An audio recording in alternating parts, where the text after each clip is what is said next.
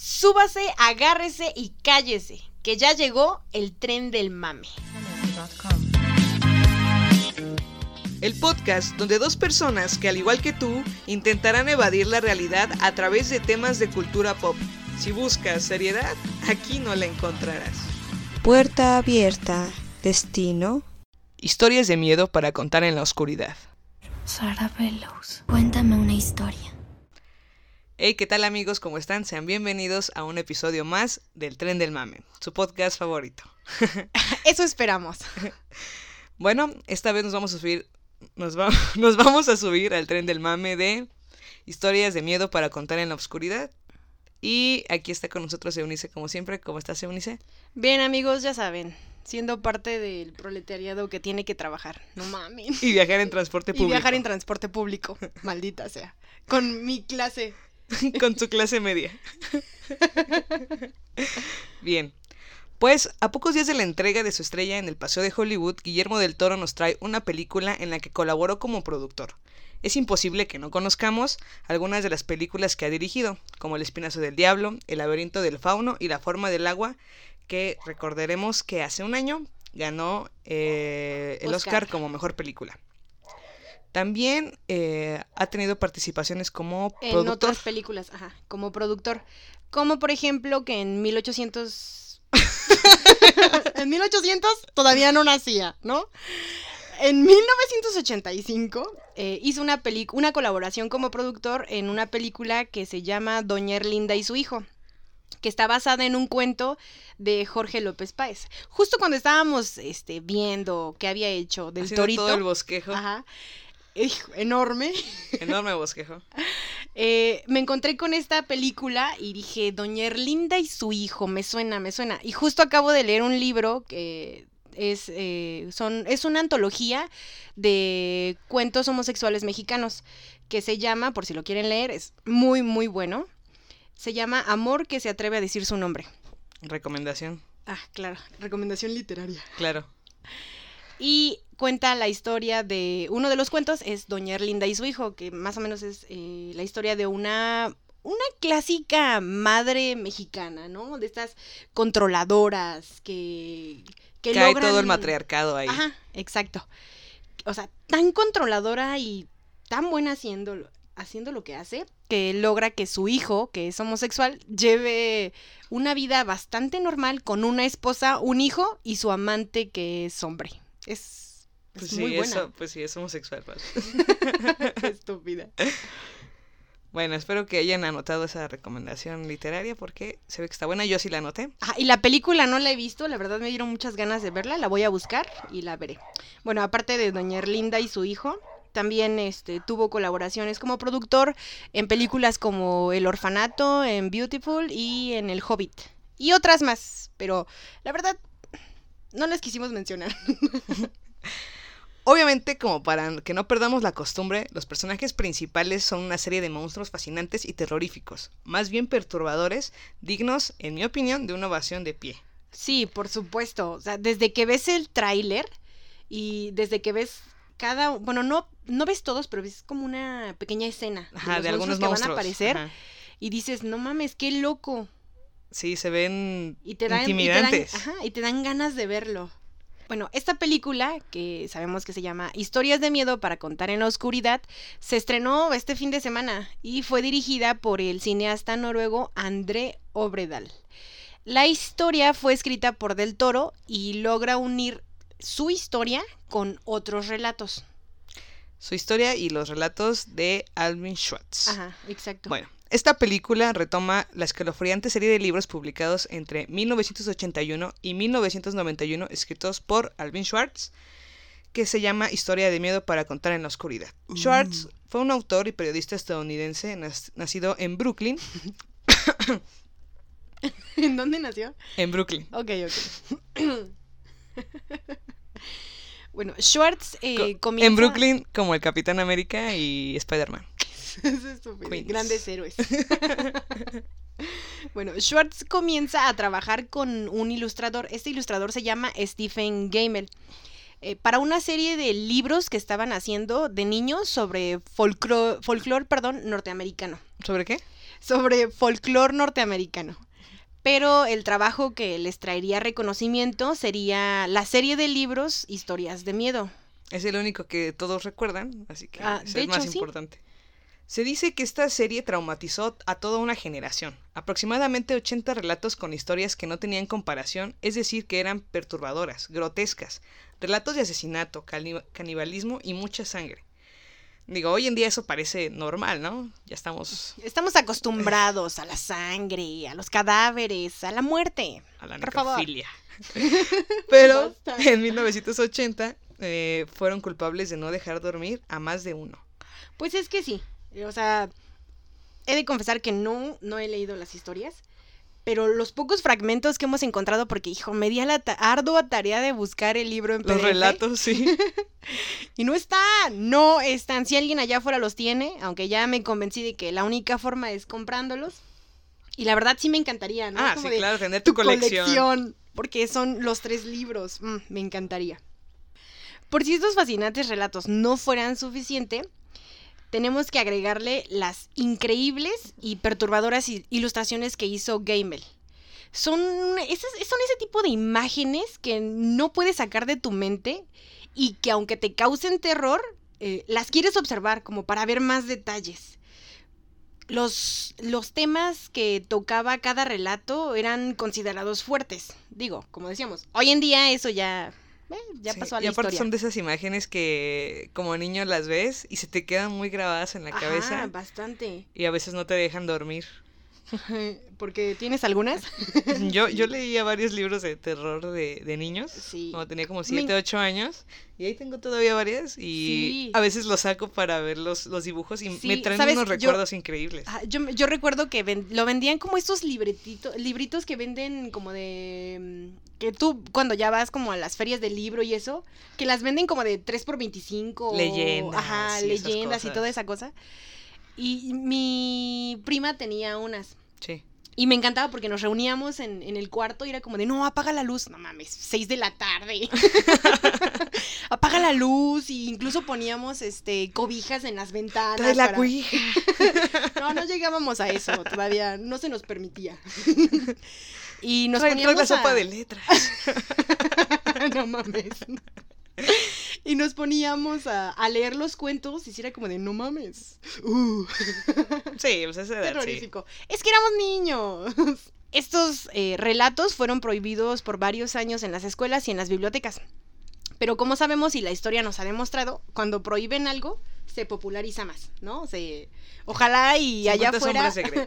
Ojalá y allá afuera alguien les prohíba ver, escuchar nuestro podcast. Y lo primero que vayan a hacer es escucharnos. Escucharlo, por favor. bueno, actualmente es considerada una de las mejores obras literarias para introducir a las- al público joven a este género, ¿no? Al género de terror. Sí, es, es una buena estrategia. Bueno, esta historia que está diseñada para jóvenes y para público eh, infantil hace que los niños se, in- se interesen un poquito más acerca de estas historias y empiecen como a buscar más, más Ajá. historias O, respecto en- al terror o al suspenso. o como en mi, en mi caso, o sea, yo lo que quiero es ya tenerlas. De verdad, quiero leerlas. Sí, a mí también me dejaron con esa expectativa. Bueno, en tanto a la película, la película gira en torno a Estela, una estudiante de secundaria que sale en Halloween con sus amigos nerds y pasa por una sala de cine en la que están proyectando Night of the Living Dead, un clásico. Luego los lleva a una casa embrujada local, que una vez fue ocupada por el clan Bellows, cuya hija, Sarah Bellows, se presenta como una de esas chicas góticas cuyo abuso dio lugar al horror que estamos ahora mirando. La historia de esta chica y su familia es la que se encarga de unir y justificar la aparición de las historias de miedo para contar en la oscuridad. Cierto. De hecho, este, hay que mencionar que la, una de las primeras escenas que tenemos de Estela, aparte de la de la bicicleta y recorriendo el pueblo, es esta escena donde llega a su cuarto y ves la obsesión que tiene Por las este, historias por todas de estas terror, historias de las terror. películas. Y, y veíamos, ¿no? De las entrevistas que le hicieron a Guillermo del Toro, que decía, no, pues es que es- Sara Belus era yo, Sí, en mi cuarto así, con los monstruos y todo. escribiendo historias de terror Ajá. solitario, eso me encantó. Solo podemos decir que Guillermo del Toro tuvo una, una buena infancia y Muy adolescencia. buena infancia. Rodeado de cómics, libros de terror, Sí. historias, películas. de todo. Bueno. Increíble. Entonces, la familia Veloz es adinerada- una adinerada familia eh, que maneja una fábrica de papel. Y en, en este pueblo donde se desarrolla toda la historia. Dentro de esta familia hay una niña, una joven, ¿cómo cuántos años habrá tenido cuando le pasó todo esto? Como... Como unos 10, 12. Sí, yo creo que más o menos. Bueno, esta chica tiene una, mm, una malformación y quizá alguna enfermedad mental. O al ¿Como la tuya? eso es. No, no, no. O sea, hay niveles. Diferente. Ajá, hay niveles. Este. mm, Gracias por eso. De nada. Bueno, bueno. Tiene una enfermedad mental. y, eh, o al menos es lo que dice la historia, ¿no? Porque en este pueblo está toda esta leyenda, la de Sarah Bellows. Pero resulta que esta chica es encerrada en su mansión, porque tenía una mansión. Recordemos que tenía mucho dinero. Y El papel sí deja. claro, amigos, sí deja. si allá afuera no tienen dinero, Venden ya saben, papel. este, una fábrica de papel, aunque maten niños por los desechos. Ah, porque es lo que le pasa a la familia, ¿no? Sí. Eh, la fábrica de papel eh, tenían que desechar y al parecer desechaba en un río y este río estaba contaminado y asesinó a un par de niños, pero bueno, Un grupo de niños. Nunca se menciona bien exactamente. pero- eran los de IT. Era club de los perdedores. Ahora entiendo todo. Ahora todo cobra sentido. Bueno, pero resulta que mientras va avanzando la historia nos damos cuenta de que Sara Velos no estaba loca. Ella no. Sí. Y eh, la familia la, la había encerrado porque descubrió que eh, ellos eran los culpables de la muerte de los niños. Eh, después de haberla encerrado en su casa, eh, como en una especie de sótano, Sí. pues a Sara lo único que le quedaba era, pues, no sé, con- entretenerse, utilizar la imaginación. Por eso se desarrolla la imaginación. Yo no sé si a Guillermo del Imaginación. Toro lo encerraban. en un sótano. No, pues acuérdate que aquí en México no hay sótanos. Ah, ok, perfecto. Qué bueno, gracias. y pues lo único que le, que le quedaba era inventar historias y contarlas. Después de permanecer un tiempo en su casa, es trasladada al como al me encanta porque todas estas historias, los pueblitos tienen su, Tienen su hospital sí. psiquiatra, ¿no? Y aparte, eh, los pueblitos tienen historias muy interesantes. Mm, demas- Derry. demasiadas. Este pueblito. Tultepec, Valle de Chalco. Shh, y la, la llevan al hospital psiquiátrico donde trabaja su, su hermano, Sí, su hermano. el doctor psiquiatra. Doctor, psiquiatra.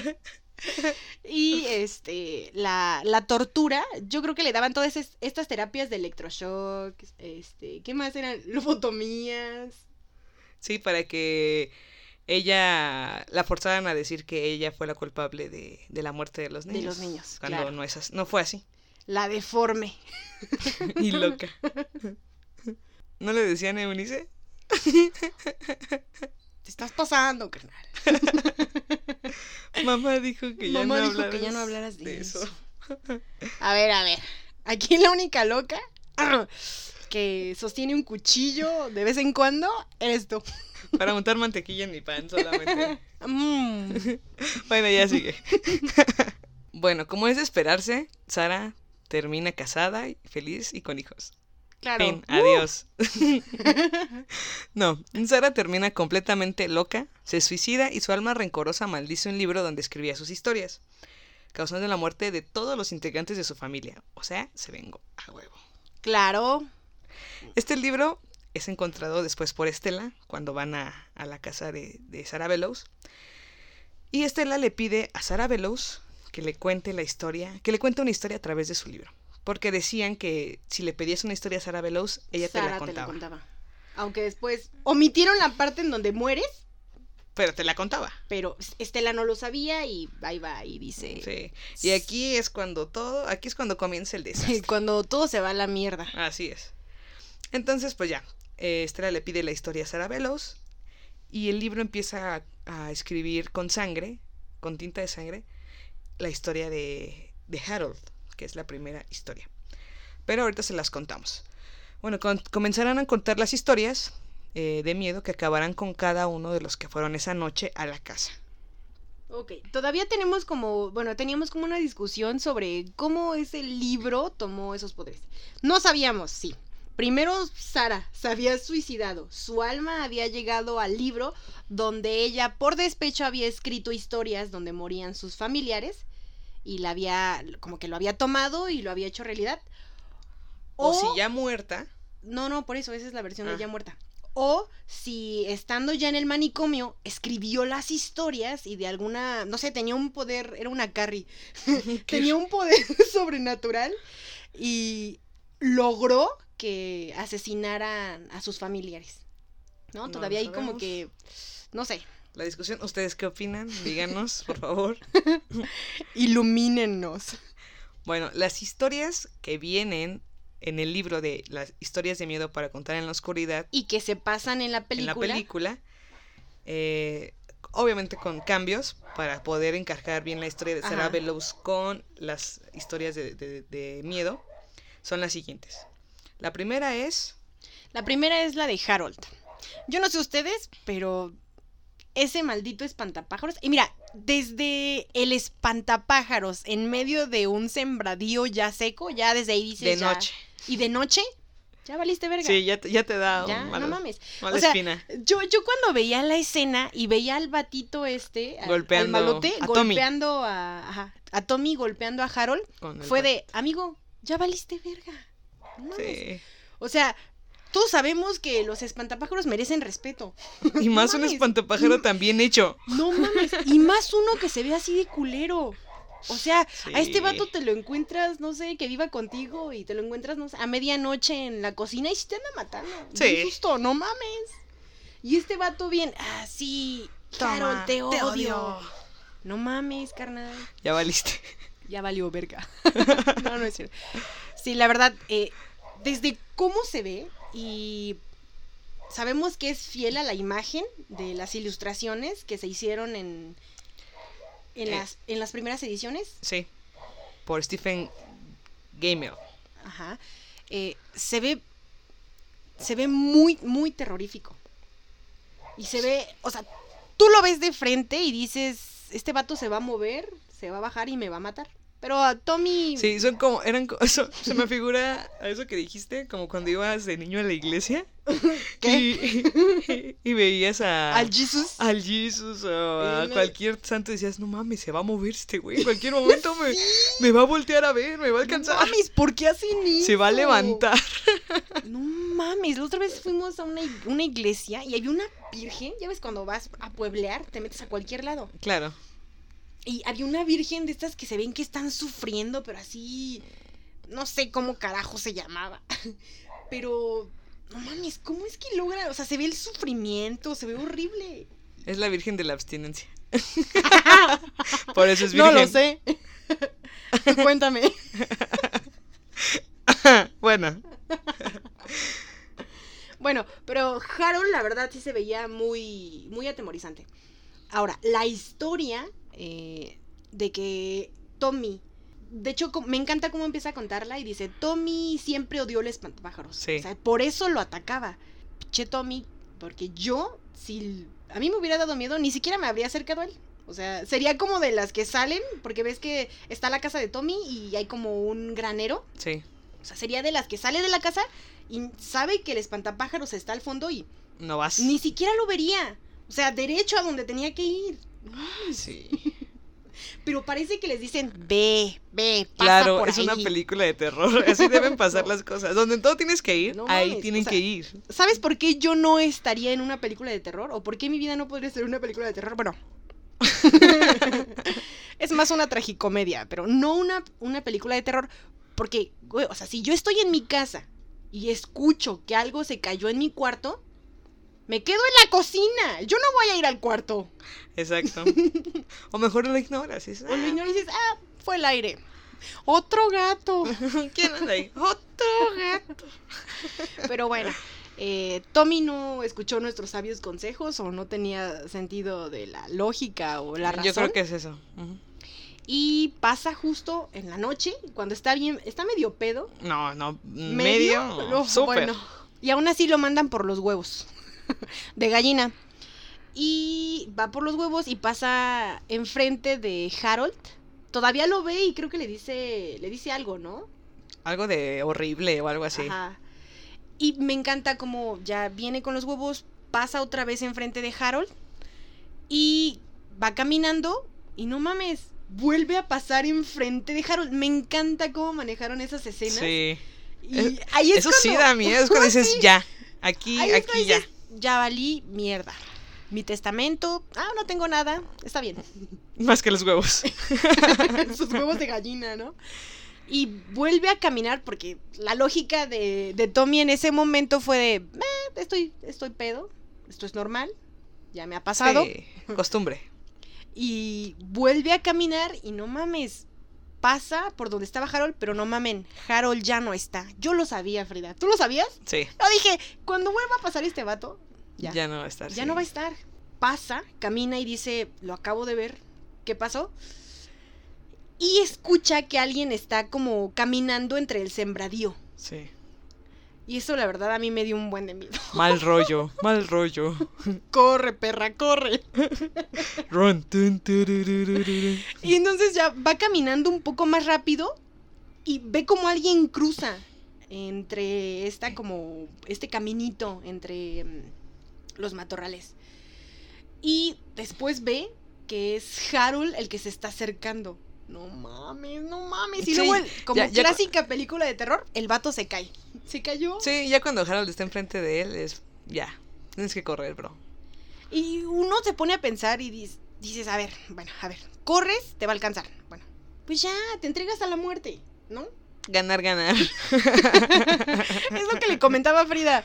O sea, si yo estuviera en alguna de esas situaciones, la verdad, amigos, lo he pensado bastante.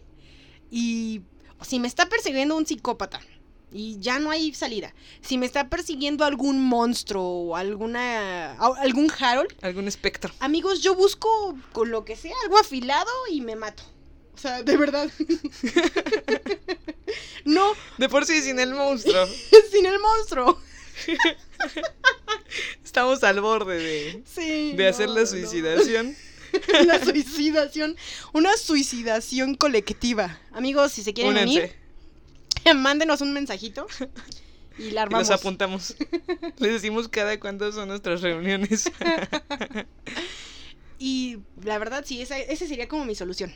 Pero Tommy intenta huir y ves como Harold saca una. Es como la con la que harán la tierra. Es un ¿no? trinchete, Ajá, un ajá. trinchete. Se lo entierra y no mames, en lugar de sangre. Lo que Empieza a salir salirle es paja. No mamen, Tommy se va a convertir en Harold. Eso me encantó. Es, Eso es ese detalle genial. es muy bueno. La historia es muy buena. No mames. Y me, me encanta cómo se va arrastrando y se le va deformando la cara. Y en ese momento yo, lo que vino a mi mente fue de, ¿quién era Harold? No ¿Qué sé. personaje era Harold antes de que le pasara eso? Eso es, sí, es como, ¿eh? ajá, es como una especie, como si fuera una, este tipo de leyendas como de hombre lobo, de que te muerden y entonces eh, muere y se transforma. Forma en, ajá, en ese. Y- Y... luego ese otra vez. Ajá. Transforma a alguien más y así. ¿Cómo empezó? O sea, es- eso es muy bueno. Sí, es un buen detalle. Ajá, es magnífico. Y como a Tommy no le importa a nadie, pues sí lo van a buscar y todo, pero eh, Ah, sí, ya saben, el clásico, Tommy, estás ahí. Y los perros y... nada más responden otro gato y ya. ya no y está ya Tommy. No hay nada. Bueno, el siguiente eh, historia que, que viene en el libro es The Red Spot, la mancha roja. En, este, en esta parte de la película vemos que Chuck está todo paniqueado porque se le acaba de caer catsup a su, No mames, a su- a suéter y tiene su, su mancha roja, ¿no? Y él piensa que es él el siguiente. No mames, mi mancha roja. Sí, pero descubren que no, que la, el estrés empieza a escribir y, des- y descubren que es la hermana de Chuck, Ah, Ruth. Ruth. Ajá.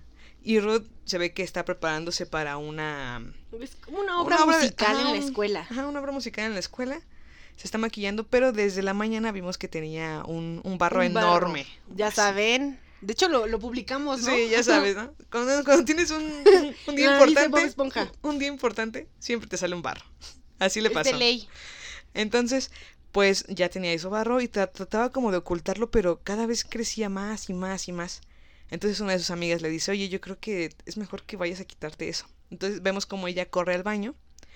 Desde que ella se fue, se aisló de todos fue cuando dije, no mames. aquí va a no, empezar. Ya valió. Sí. O sea, es, son las claves de. A ver, amigo, estás en una película de terror. Nunca te quedes solo. Sí, nunca te aísles. Nunca vayas a donde se escuchó el ruido. Sí, ese es clave. Entonces ella va y trata como de, de verse qué tiene. Tengo otra, perdón. Y nunca vayas detrás del que ya se llevaron. Ya valió madres, ya. Sálvate tú. Continúa. Gracias. Entonces es- trata de verse al espejo como para poder quitárselo o algo así. Ajá. Y es cuando empieza, cuando empieza a salir un- como una patita. Ah, De- Al principio pensarías que es como un pelo, ¿no? Ajá, como esas pelo. verrugas con pelo. Cuando te estás convirtiendo en bruja. Ajá, ya saben, ¿no? Cada noche. Cada 31 de octubre. Y eh, vemos que no es un pelo, sino es una pata. De una araña. Y salen, Oh. salen un buen, un buen de arañas. Explota su cara en, en arañas. Y todo el baño en donde está, está lleno, lleno de arañas repleto. Yo creo que para alguien que le tiene miedo a las arañas, eso sería lo peor. Lo peor que le pudiera pasar, sí. Mi hermano le tiene miedo a las arañas. Pobre tonto. Pero no. O sea, sí sería como terrible que te pasara eso. O sea, te mueres. Sí, Imagínate no que mames, tú no, por dentro no, estás produciendo arañas. Debe ser horrible. No, no, es horrible. ¿Sabes por qué? Nunca me ha salido un barro ni me han salido arañas, pero no mames. Eh, he cruzado por eh, donde hay como muchas plantas y cuando sientes la telaraña así en la cara es como, ¡ay, no mames, quítamela! Todavía no sientes nada, pero ya esa sensación es horrible. De que se te vaya a subir algo, Ay, sí. sí, sí, sí. Ah. bueno. no todas. y bueno. bueno, entonces, em, pues ya. Perdón. Entonces ya llegan este Stella y los demás a tratar de, de salvarla. Y efectivamente es a la única que pudieron salvar. Y bueno, eh, ya nada, nada más se ve que la llevan ya los paramédicos y todo, pero pues la salvaron. Y entonces ya tratan como de pensar ahora quién sigue. Tratan de pensar ahora quién sigue. Y ya solo queda Estela, el chico extranjero, que no me acuerdo su nombre. Es latino. Es Ah. mexicano seguramente. Ah, no, algo de Morales, ¿no? Ra- Ramón. Ramón Morales. Él. Y Chuck. Ah, porque este a Ogi ya se lo habían llevado. Sí, sí, exacto. Al, al amigo, porque recordemos que eran tres, era Estela, era el que parecía judío, y uno rubiecito que casualmente se parece a uno de los amigos de Frida, Sí. muchísimo, y el extranjero que era Ramón. Eh, de hecho, del, uno de los siguientes relatos que van eh, dentro del libro es el de El Dedo. Y de hecho es creo que uno de los que más se ponen en, en el tráiler, ¿no? Sí. Eh, la historia de un muerto que estaba enterrado en el patio trasero de Ogi. No mames, Ogi, ¿qué está pasando ahí? O sea, ¿qué demonios hacía un cadáver en tu patio trasero? Sus papás eran asesinos seriales, por eso nunca estaban. ¡Oh! Astuta. Y me encanta porque Ogi llega, abre el refrigerador. eh, no ubico bien con quién está hablando. Su- con su mamá. ¿Sí está hablando con su mamá? Está hablando con su mamá. Y saca una olla de estofado, ¿no? Ya saben que el estofado es algo caldoso con un chingo de Un cosas. guiso. Ajá. Saca el estofado y Como ya para pozole. esto. Mm, con dedos. Y ya para esto, eh, Stella y Ramón ven como se está escribiendo en el, El libro, libro. y saben que el siguiente es Ogi. Entonces Ogi está este, moviendo el estofado y le habla a Estela y le dice, Ogi, Ogi, el libro se está escribiendo solo, necesitamos que, que vengas con nosotros o que te alejes. No, y me encanta cómo le gritan, no te comas el dedo. Y Ogi está así como de, ah, sí, me vale madres, ¿no? O sí, sea, le están, esa dando historia ya la he todas, escuchado, pero no, eso no pasa. le están dando todas las malditas señales para que se salve. O sea, si en ese momento Ogi se hubiera salido de su casa y hubiera corrido hacia donde Estaba estaba, Estela. Estela, Se hubiera salvado. Amigos, lo habríamos visto más tiempo en la película. Es que tenía hambre. Y el hambre a veces no hambre- se puede evitar. Sí, el hambre es, es bastarda. e insoportable. Entonces, me encanta cómo está cuchareando la olla y saca una cuchara, se lo come y es un es el dedo. Tú ves que es el dedo y el vato todavía la sigue, perdón, Ogi, Ogi continúa lamiéndolo, Masticándolo. ajá, y lo escupe y ve que es un dedo gordo. No mames. Y ahí es cuando Estela, Estela le dice, es que es de un muerto. Sí. Pero, ¿te das cuenta que el estofado también tenía ojos y otras cosas? Sí, cuando, cuando lo tiró tenía ojos y otras O partes. sea, si, me, si, se- si metía la cuchara en ese estofado, a huevo iba a sacar algún, este... Era como un spin-off de Mujeres Asesinas. Lola la tamalera. no mames, La del pozole. la del pozole. El estofado. Mm. y entonces, eh, es cuando Estela le dice, está, con- está leyendo lo que se está escribiendo y ella lee que el muerto va buscando a Ogi y que va diciendo, ¿quién tiene mi dedo? Y entonces no, se va la luz, se va la luz. Clásico. O sea, ya valió. Y Ogi eh, corre hacia su habitación. Tú, tú puedes ver la imagen del muerto, cómo va caminando y se le ve su, su piecito sin su dedo gordo. Y Ogi corre hacia su habitación. No más. Un buen lugar para esconderse. Ajá, claro, y como que me encanta porque ve hacia, voy al ropero, voy, no manches amigo, tienes una ventana, arrójate de la ventana, con suerte y tu cuello se rompe y ya no vives la pesadilla. Ganar, ganar. Claro, es que no, de verdad, yo no lo soportaría. Esa tensión, no puedo con ella. Entonces, eh, ya como media hora después, ya que le dio tiempo suficiente al bendito muerto sin, sin, Sin dedo, dedo. de subir las escaleras sin el dedo gordo. Ogi se da cuenta de que puede escapar por la ventana, pero ¿qué creen amigos? Nunca tranquen sus ventanas. Es de verdad algo elemental, tiene que estar abierta. y no la puede abrir. Entonces, ¿cuál es su siguiente paso? No mames, Sí. esconderse abajo de la cama. Ah, Qué amigo, genio. amigo, no. bueno, Ogi se esconde debajo de la cama y eso es horrible. Esas, esas Esa- escenas donde tú estás debajo de la cama y ves cómo caminan son tan Es- tensas. Sí, es de mucha tensión. Sí, cada vez que salen esas escenas en las películas, en las series, es como de... Me encanta porque hasta tú intentas ocultar, ¿no? Tu, tu respiración para que... Eh, No, se escuche. Ajá. y ve- se ve cómo va, entra el, el muerto y se ve su patita, cómo la va arrastrando y desaparece. Y entonces Pero- dices, no mames, no mames. Ogi, Tra- qué valiente. Ogi trata de salir. Ogi trata de salir y dices, a ver, no está de un lado, no está del otro.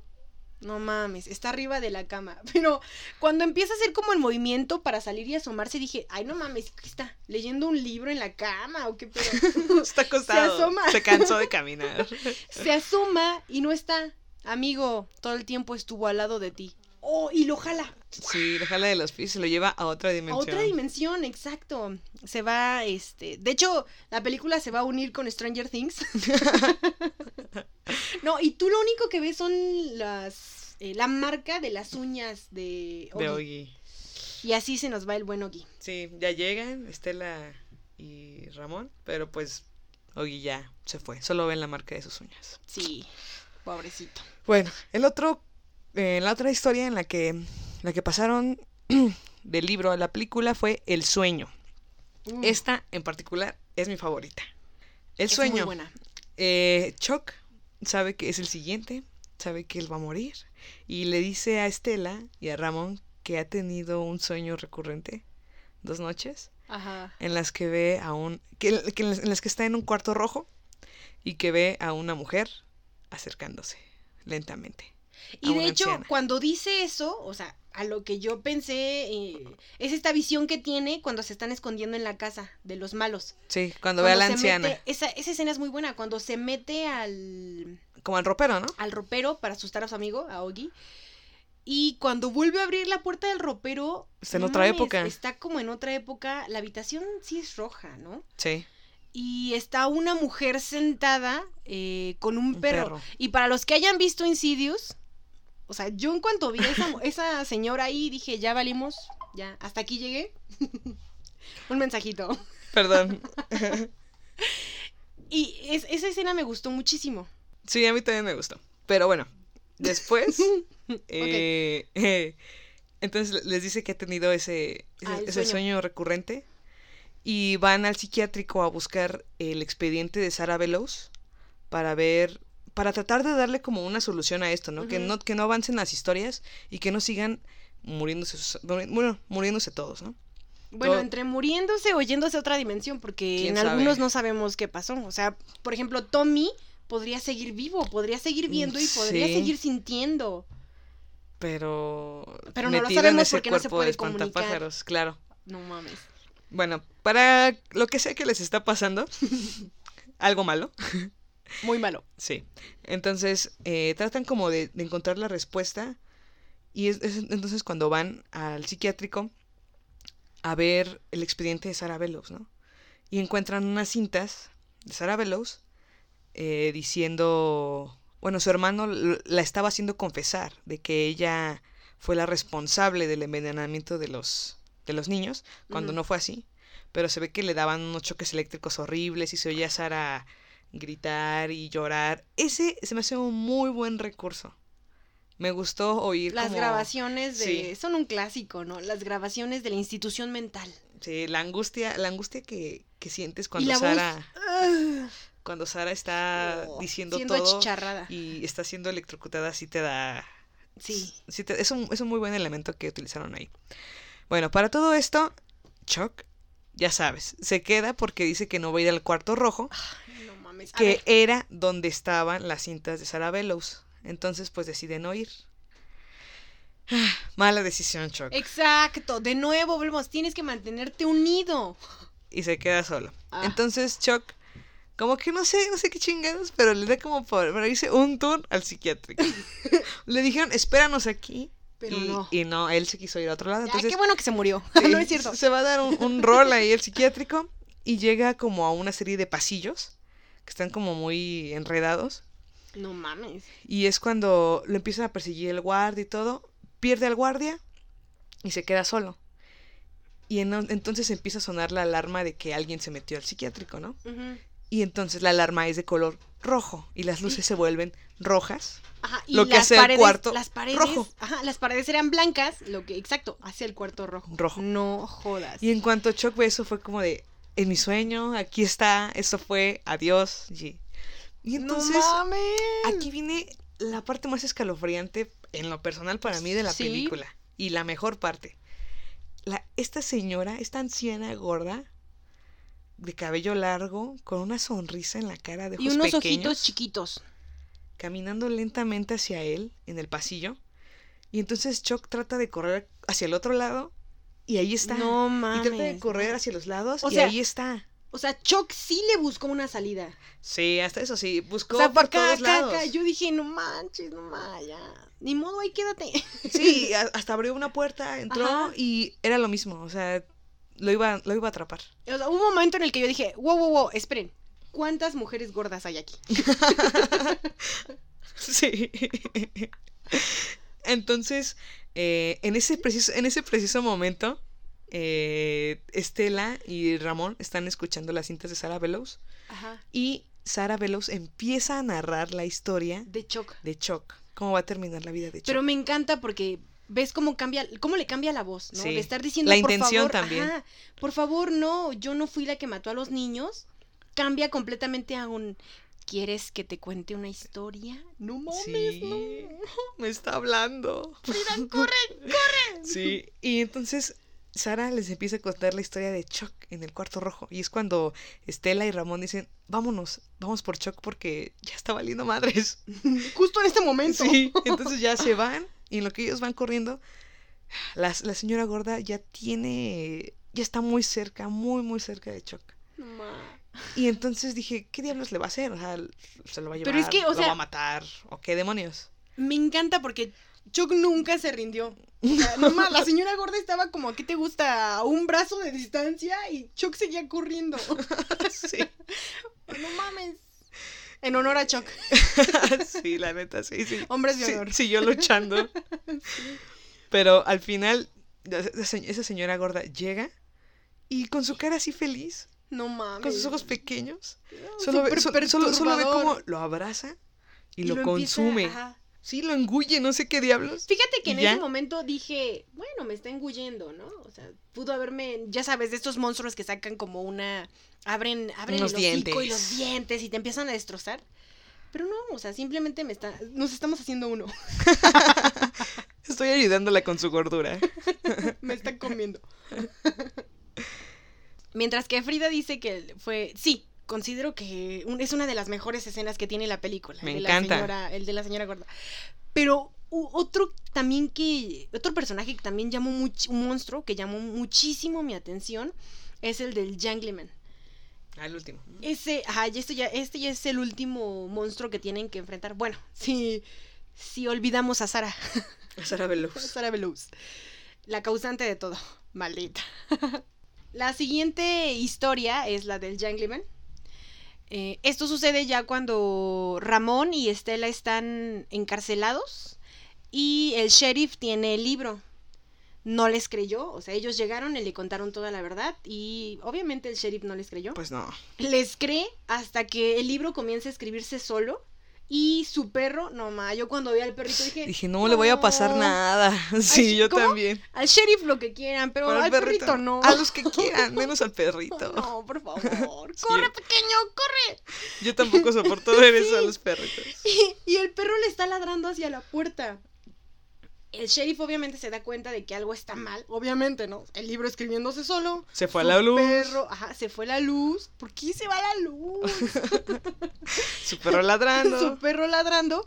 Y Estela le dice, ¿qué se escribió? ¿Qué fue lo que se escribió? ¿Quién es el que sigue? Pero le ignoran y Ajá, y él sigue poniendo su atención en donde está la puerta y el perro. Y entonces Ramón como que le llega una especie de iluminación y dice, sigo yo. Es la historia que me contaba mi papá para asustarme. No ma. Y entonces se ve cómo comienzan a bajar eh, una trozos de humano, de Parte- miembros, partes de humano. partes de humano. Van cayendo como ¿qué En la era? chimenea, Por es la una chimenea. ¿Qué carajo hacía una chimenea en una estación de policía? No lo sé Hacía frío. bajan los trozos de, de partes humanas y, y baja una cabeza.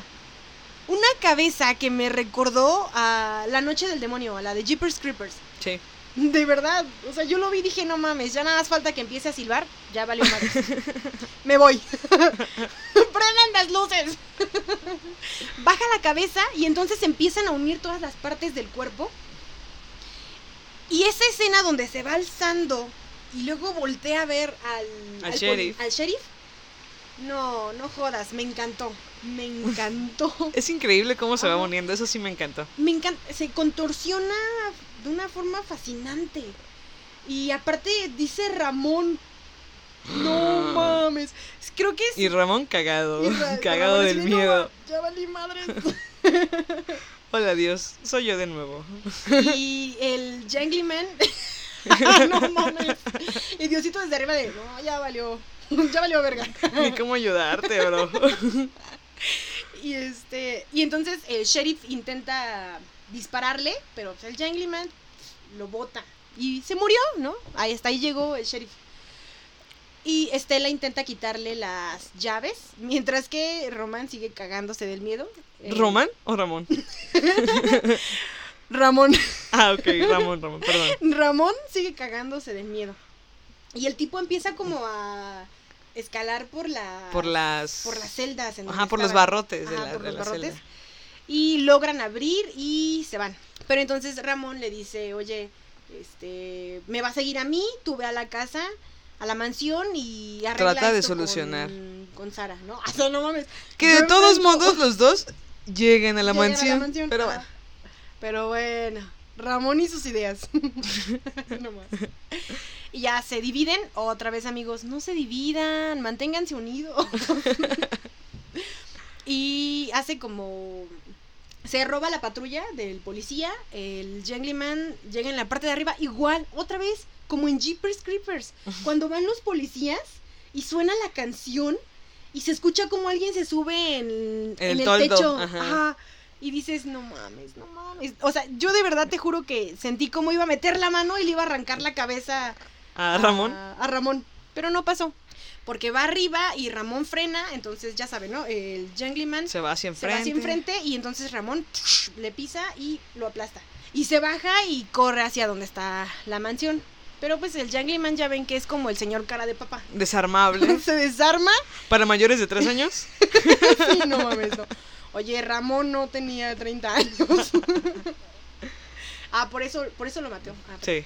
Y entonces, este, el chiste es que llegan a, a la mansión donde ya está Sara, donde ya está Estela. Y Estela en cuanto entra, entra como a otra dimensión. Como a la, ve a la mansión como era... como Cuando estaba época, Sara cuando viva, estaba ¿no? Sara. Y intenta esconderse y escucha que la familia dice, se escapó otra vez, hay que encontrarla. Y entonces la confunden con Sara Bellows a, a Estela. De hecho, cuando Roma. Ramón, perdón. Cuando Ramón se está escondiendo, ves que pisa unos este, lentes. Son los mismos lentes que tú ves que se le caen a, A Estela. A Estela. Eso me gustó muchísimo. Bueno, después de toda esta persecución, ya cuando se llevan a, a Estela y la encierran donde se supone que estaba Sara Bellows, cuando la encierran ahí, Estela empieza como a gritar que la saquen y eso, ¿no? De desesperación. Pero cuando empieza a oír otro lamento que no es el de ella, ¡pum! No dices, aquí está Sara. Bellows, ¿ya valiste? Ya. No, no jodas. Y entonces se Ah, ve... pero tiene una ventaja, y siempre lo he dicho, los cuatro ojos, si se les caen los lentes, ya no ven tan feo. Pero uno que ve, que tiene una vista de halcón, no Gracias. no se Sí. puede. Y entonces, pues, eh, escucha a Sara Bellows y dice, ya valí. Pero en ese mismo instante, en la otra dimensión, en esa misma casa, está Ramón lidiando con, con el Con el Jungleman. con el Jungleman y se ve que se pueden comunicar por el libro, ¿no? O sea, Ramón le habla al libro y Sara, digo, y Estela empieza a escuchar por el libro. Entonces, eh, entre todo eso, la tensión sube, creo que es un punto, Bastante. un punto cumbre donde sube mucho la tensión. Y ahí es cuando ya Estela le dice a Sara que tiene que dejarlo ir, ¿no? O sea que, ya sabes, es psicóloga también, ¿Sabes qué? Te terapeuta. jodieron, te jodieron la vida, pero abre los brazos fuertes a la vida. Abre los ojos, mira hacia arriba, disfruta las cosas buenas que tiene la vida. bueno, Perdón. es culpa del fonógrafo. entonces pues eh, ya le dicen, no, es que tú, tú no eres un monstruo, eso es lo que te hicieron creer toda la vida, tú fuiste O sea, víctima. sí estabas deforme, pero no por eso eres un es un monstruo. monstruo, claro. Entonces le dice, o sea, todo lo que siempre te dijeron, te maltrataron, sé que estuvo mal, pero después te convertiste en ese monstruo que de verdad decían que eras. Y es la verdad. Estela le dice a Sara, te convertiste en lo que juraste destruir. y sí fue así, o sea, le pasó exactamente igual a Sara. Entonces, Sara se le acerca y fue como de, yo en ese momento pensé, no sé cómo vaya a reaccionar Sara. O sea, puede o chingarse a Estela o eh, tener, tratar de tener comunicación con ella, ¿no? Claro. Entonces, en este momento le dice Sara, a- digo, le dice, Ah, le dice Estela a Sara. ¿verdad? Perdón, le dice Estela a Sara. eh, no te preocupes, yo voy a escribir tu historia, voy a escribir la verdad de todo lo que pasó porque yo ya me enteré de todo lo que, lo que sufriste, tengo las cintas, tengo la evidencia y todo. Voy a escribir tu historia tal como pasó y la gente se va a enterar, lo voy a difundir. Pero por favor, para, para ya con esto. Y es cuando Sara decide parar esta maldición. Ajá, y es cuando el Jungleman desaparece y Estela regresa como a, a esa dimensión, a la dimensión normal. Y aquí es cuando A la dimensión de la realidad. No. y aquí es cuando podríamos, yo en ese momento esperaba decir, ah, bueno, entonces ya regresó Oggy y ya regresó Chuck Sí, exacto. y ya regresó sea, Tommy, el olvidado Tommy. Y yo igual pensé que todo el mundo iba a regresar como a la normalidad. Con esos traumas guardados, pero vivos. Pero no, eso no resulta pasa. que no. Ese giro me gustó. Me gustó que, o sea, siempre esperas que termine de alguna Sí. manera y pum. Y no regresaron. Pero O sea, Estela- muchas partes de la película fueron predecibles, pero ya eh, este final sí fue como de, ah, ¿qué? Sí, el final ya Ajá. no. Sí sorprendió. Y entonces, Estela. Pero a Estela se le ve tranquila y dice, pero sé cómo. sé la forma para que Oggy y Chuck regresen. Y ahí es cuando se acaba la película. En ese momento te da una impresión de que va a venir una secuela. Le da pie a una secuela. Entonces, esperamos que, que sí se haga y que también tenemos como la intriga de saber si las historias van a incluir más historias de- del libro original. Pues es que tienen para qué, o sea, son 80 relatos y en todo caso llegaron a poner cuatro. Sí, y si Sí. veremos a nuevos personajes, a nuevos personajes de la historia y también a nuevos monstruos y cómo se van a ver. Porque estos que vimos están impresionantes. Sí, me gustaron muchísimo. Guillermo del Toro dijo que hubo muchas historias que queríamos incluir, pero no pudimos. O lo hicimos y las eliminamos. Particular- particularmente había una historia llamada Hike Beams. Pensé que no era bueno contar esta historia con el personaje al que estaba vinculado, así que la quitamos. Sí, fue una historia que, que estaba en, en el libro y que Del Toro quería poner, pero eh, no estaba tan acomodada como para entrar. Iba a entrar muy a la fuerza. Y es que mira, si nada más tenemos la noción de estas cinco historias, son buenísimas. Imagínate cómo están las demás. Me imagino. O sea, amigos, yo ya estoy haciendo mi guardadito para comprarme mi, mi, saga. mi saga. Bueno, Hike Beams aparece en el libro original y eh, esta se trata de una estudiante de secundaria que conduce a casa una noche. La joven comienza a darse cuenta que una camioneta roja parece estarla siguiendo y le, le echa como las luces. Eh, un hombre, lo que no sabe ella es que en su mismo carro hay un hombre con un cuchillo en el asiento trasero. Ha estado ahí todo el tiempo y el conductor de la camioneta roja que la viene siguiendo le echaba las luces porque le estaba, Le estaba avisando, avisando. que alguien estaba atrás. no jodas, no jodas, chavalista. Entonces, esa es la historia que, que querían incluir en esta película, pero mm, no la pudieron meter porque no había contexto para meterla. Iba a, estar- iba a entrar muy, muy forzada. Y es que ahí es cuando comprendemos, ¿no? ¿Por qué fueron eh, estas historias? ¿Por qué marcaron a tantas personas? Porque no, o sea, es el relato y aparte son estas ilustraciones morbosas, grotescas, los paisajes de cementerios, pantanos, casas encantadas, los monstruos, los cadáveres, fantasmas que aunque estaban en blanco y negro o con o que estaban en blanco y negro eh, eran muy impresionantes. Son composiciones que tienden a la deformidad y a algo abstracto. Son descomposiciones figurativas a través de fugas y degradados de tinta. Tú lo puedes ver perfectamente en algunas imágenes que están en internet. Sí, sí están en internet Y todas estas imágenes sabemos que están a cargo de a cargo del ilustrador Gamel. Son se podría decir que son hermosas, espantosas, porque sí lo son. Para un son niño, sí. cautivantes y de verdad considero que son perturbadoras. Sí, en la... Después de que Gamel ilustrara este libro de historias de miedo para contar en la oscuridad, hubo una reedición por su 30 aniversario y fue, a opinión de muchos, algo destrozante para, para el libro. Claro. Lo hizo Brett Helkix, que es un magnífico ilustrador, pero eh, lo que tuvo a mal hacer es que censuró. O sea, se puede comprender, claro, que los, los editores traten de, de llegar a un grupo más, Más joven, joven. tratando de hacer los dibujos, digamos, un poco más censurados. Más digeribles. Exacto. Pero es que esa era la magia.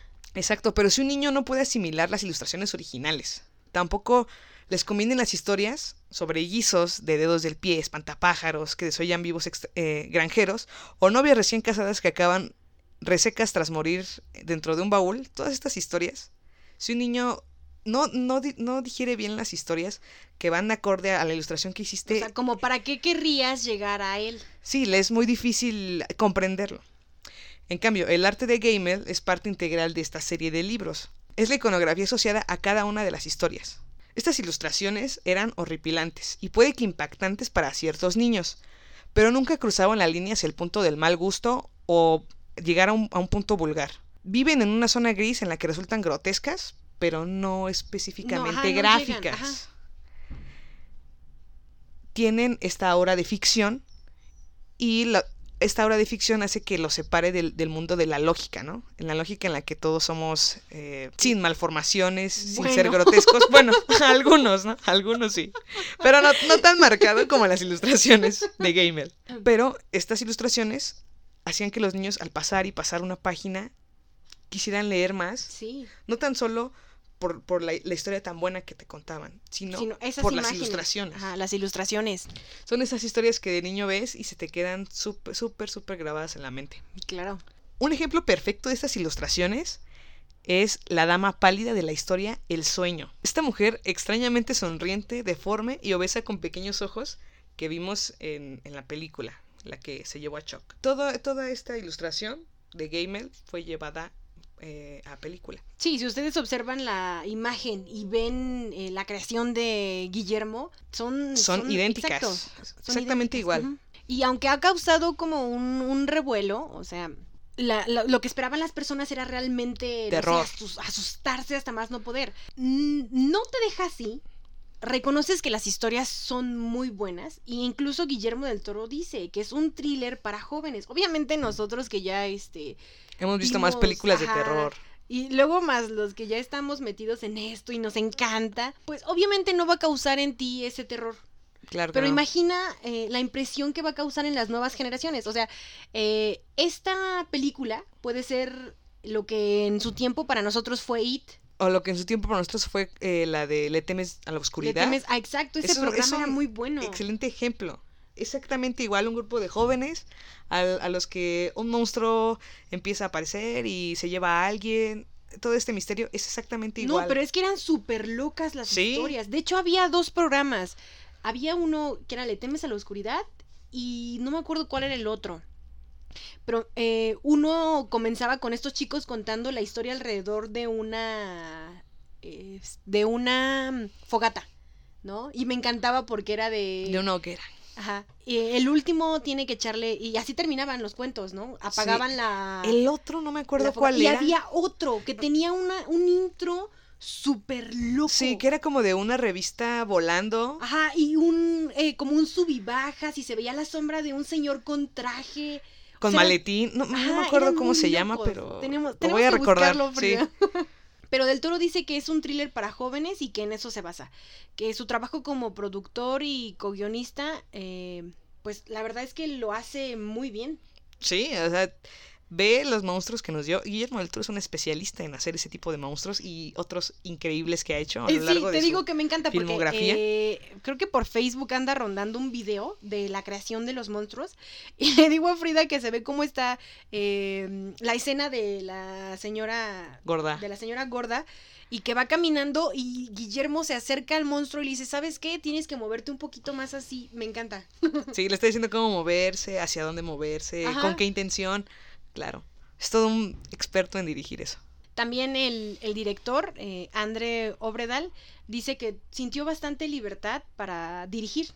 Sí, o sea, Guillermo le dijo, yo voy a ser productor, pero tú vas a dirigir tu película. Ajá. Y Andre Obredal dice que se sintió muy, muy libre de poder hacer su historia, que es, fue su historia. Bueno, desde ahora les vamos a, vamos a implementar algo nuevo. Eh, vamos a hacer una dinámica de lo bueno, lo malo y lo feo de una película, una serie, depende que estemos eh, explicando.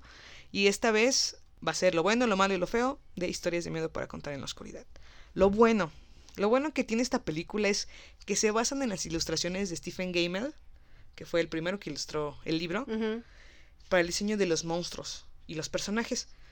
Esto, eh, de esto se inspiró Guillermo del Toro para poder, poder este, diseñar a todos los personajes. Y eso me parece excelente porque son las, la esencia de los, los primeros personajes de los monstruos Está tal que cual. dan miedo. Ajá. Y entonces lo, se toma de ahí y lo hace. Eso me pareció una excelente idea. Muy, muy buena idea. Y en lo personal, mi monstruo favorito fue la señora gorda del sueño. ¿Cuál es tu personaje Mm, favorito de Unice? Es que sí, o sea, el de la señora gorda del sueño es, es muy bueno. O sea, creo que estoy como en un empate. Porque, ¿sabes? Eh, o sea, tuve un trauma en la niñez con Jeepers Creepers y el monstruo me daba un terror horrible. Ya la dos no, ya estuvo muy like. Ajá. Pero la primera a mí sí. O sea, desde que escuchaba. Pero en la primera a mí sí. O sea, desde que, desde que escuchaba que empezaba a silbar, eh, no decía, ya valió madres. Entonces tienes una pelea entre The Jangleman y... Esta, ajá, y la señora me, gorda. me parece que el de Jeepers Creepers, el demonio, se parece muchísimo a The Jangleman. Sí, Y yo creo que sí, eh, está entre esos. pero no tienes uno... No, uno define. Son esos dos. O sea, el cómo se contorsiona, el hecho de que son se pueda despedazar y, Y luego unir, sí. me encanta. Eh, lo bueno también fue que sientes el suspenso en las escenas en la que están los monstruos a punto de atrapar a los personajes. Si sientes como la intensidad, La tensión. ajá, desde que cuando va caminando Tommy y se encuentra con Harold, hasta la escena donde Oggy se está comiendo el estofado y esa escena debajo de la cama es muy buena. Es un clásico, pero genera tensión. Ajá. Eh, la escena de Chuck corriendo desesperado para poder escapar de la señora No gorda y dices, no mames, no lo vas a lograr. Descansa en paz.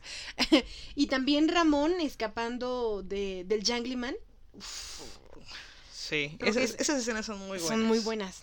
Bueno, también algo muy bueno de esta película es que es un canal muy, muy bueno para que los adolescentes y los niños que fueron a ver la película, que tal vez no están muy relacionados con leyendo historias de terror o de suspenso, empiecen a tener como esa cosquillita de, de- de ir leyendo, de ir eh, viendo más películas de terror y todo, de meterse a este mundo increíble que es el, Fascinante. el terror, el suspenso, el thriller.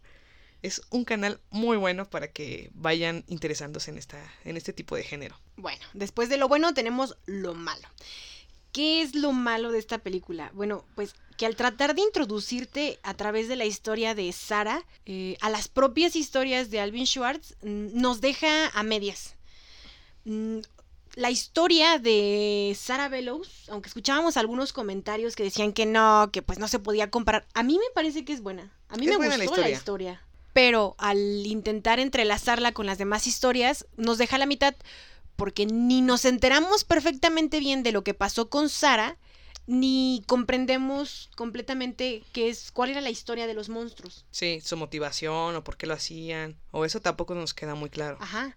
Como que nos deja con más preguntas. Esta película es como de sales y necesito leer las historias. El libro, sí. Forzosamente. También algo malo de esta película es el cliché de los personajes. Mm. Los personajes eh, principales son un cliché. O sea, el, el, El, el chico bully, Ajá. el latino, El frijolero, no, no es cierto. el latino. eh, Estela, que es como la niña alejada de todos, que lee, que escribe. Ajá, y que sufre por su mamá y Sí, el abandono. Chuck, el estúpido. Que se pone a recolectar mierda en, en el, En el baño. eh, y este Oggy, que es como el nerd Ajá. eh, miedoso. Ajá. todo este cliché es bastante eh, cansado a veces, ¿no? Y eso nos Mm. lleva a que en la película no llegues a empatizar por completo con los personajes. Lo cual nos hace muy difícil que si les pasa algo, "Meh, no me importa, yo estoy viendo el monstruo y eso es lo que me gusta ver. Me gusta ver eh, ese momento de tensión, pero en cuanto a la historia de los personajes no los, no los incluyes, no, no los haces parte de ti. Lo que te comentaba es, no sé si ya le, le tenemos mucho amor a Guillermo del Toro, o por ejemplo, con lo que mencionabas de los clichés, sí, te das cuenta de eso, pero la verdad a mí no me molestó, o sea, fue como de, ah, pues sí, Sí, no me molestó, pero pues es algo como ya... Repetitivo. Sí, no es muy novedoso. Y eh, digamos, con esta historia de Ramón, que te dicen, que más o menos te dejan Ah, ver ajá. que... O sea, que estaba sufriendo, que le fue mal en la vida y que tuvo un evento traumático, pero la verdad es que, como decías, como no logras em- empatizar con el personaje, es como de, ah, no, No, pues, qué está padre, bien, no me importa. Ajá. Todos sufrimos, amigo, ni modo. Sí, entonces su historia no, no, s- no sé ni siquiera para qué empiezan a contar como su historia si al final no te lleva a nada. Ah. Entonces esas, esas Igual, cosas se me hacen igual pasa lo mismo con la historia de Sara, no, perdón, ¿De Estela? de Estela y su mamá que los abandonó. Sí, tampoco la veo muy necesaria. No tiene como... Están como de sobra. Si lo hubieran desarrollado mejor, Ok, después de lo bueno, lo malo, ahora viene lo feo. ¿Qué fue lo feo? Lo que duele en el alma. Que tenía potencial. O sea, el potencial que tenían las historias por separado sí. es enorme como para no, no explotarlas. Y digo, o sea, son, son alrededor de De 80, 80. relatos. Pues tampoco que querías. O sea, este... Meterla toda, pues no. 24 horas, ¿no? Ahí en el cine. no, no se podía. Pero como que nos deja este, como a deber. Imagínate, si nosotras que no hemos este, leído las historias, imagínate todos estos Que le- ya las leyeron. Super fans que las leyeron y la van a ver y es como de no. Podríamos comprender en ese sentido sus comentarios. Claro. Y, pero también es algo que tú dices, siempre que se hace una adaptación de un libro al cine o a una serie, sea, queda mucho de ver. Nunca se puede igualar. nunca se va a poder, jamás. Y nunca, nunca complaces a nadie. Exacto. Con me llega a la mente, por ejemplo, el libro que hayan hecho así tal cual siguiéndote, no sé, El Padrino, la Ajá. primera película, o sea, el guionista fue el escritor y la película del Padrino al final era larguísima. De hecho, decían, Muy larga. decían que si no la hubieran este editado, Editado. No no habría tenido como la magia de lo que es El Padrino. Sí, pero es algo que siempre vas a, van- vamos a tener, nos van a, nos Es va que, a quedar a deber ¿Cómo los- metes las, las películas de libros. Ajá, ¿cómo metes tanto en una hora y media, en dos horas? Sí, es imposible. Ujú. Por eso Y- se hacen las series, no.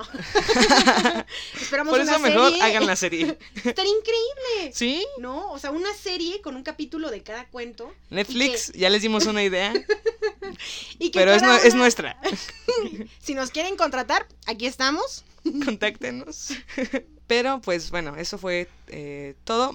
Ahora viene la calificación. En cuanto a mi calificación, yo le doy un 8. 8 cerrado. Ay, por fin. También yo le doy un 8. O sea, está bien, me gustan los monstruos, me gusta la historia, me gusta cómo ligan las historias, me quedó a deber, sí, es cliché, sí, entonces sí, un 8, para mí está bien, un 8. Sí, igual para mí es un 8. No, no es un asco de película. Sí te entretiene. Sí, muchos se quejaban de que precisamente que no, no daba miedo y eso, pero es para un público joven, No, o entonces sea- está bien. Digo, si tienes, si tienes 10 años y nunca has leído terror ni has visto ninguna película de terror, es una película Esa es perfecta. perfecta. Esa es perfecta como para que te traumen. O sea, ya ahorita que ves este It, por ejemplo, que fue en nuestro caso una película que nos traumatizó. O sea, de, son- de los noventas. sí.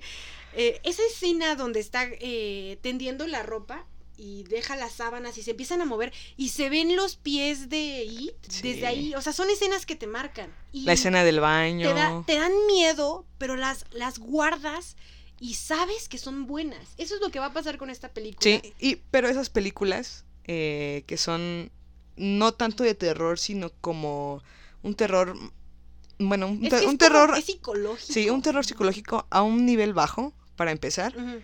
Eh, ese tipo de películas hacen que uno como niño o como adolescente, tal vez te quedas con eso, pero lo superas, es algo que superas y en cuanto lo superas, empiezas a querer informarte más, empiezas a querer saber más. Lo digo por ¿Te experiencia pasado, propia. sí, por eso me Es que nos encanta. ha pasado. Sí, me encanta todo lo de terror, lo de suspenso, lo paranormal, me encanta. Entonces, es algo que tú como niño, como adolescente lo superas, pero quieres más. Pero, ah, exacto. O sea, sí me daba un chingo de miedo, pero sí me quedaba ahí, este, me acuerdo que la pasaban muchísimo en el canal 5. En el y era 5. Ah, y los sábados en la tarde. Ajá, no, no, no. Y era, y era de como de comerciales, era como de salías para no quedarte solo en tu cuarto o en la sala y te dabas fuerza, valor después de unos para, comerciales para de volver. y volvías, ¿no? Ah, pero en la noche No. te ponías a ver caricaturas, ¿no? Pues para- Claro, es que hay que hay que bajarle la intensidad. Uno no puede. es, es un clásico. Claro, hay que utilizarlo. Pero bueno, amigos, esto fue todo por el episodio de hoy del Tren del Mame. Esperamos que les haya gustado, tanto como a nosotros. Y síganos en nuestras redes, en Facebook y en Instagram como Tren del Mame Podcast. Ahí les vamos a subir unos memes y les vamos a avisar cada cuándo se sube nuestro podcast. Nuestro podcast. Uh, Así que eso fue todo por hoy. Yo soy Frida yo soy Eunice. y adiós. Adiós. Bye bye. El tren del mame ha llegado a su terminal. Recuerden que no nos hacemos responsables de ningún spoiler. Ningún pasajero debe permanecer a bordo.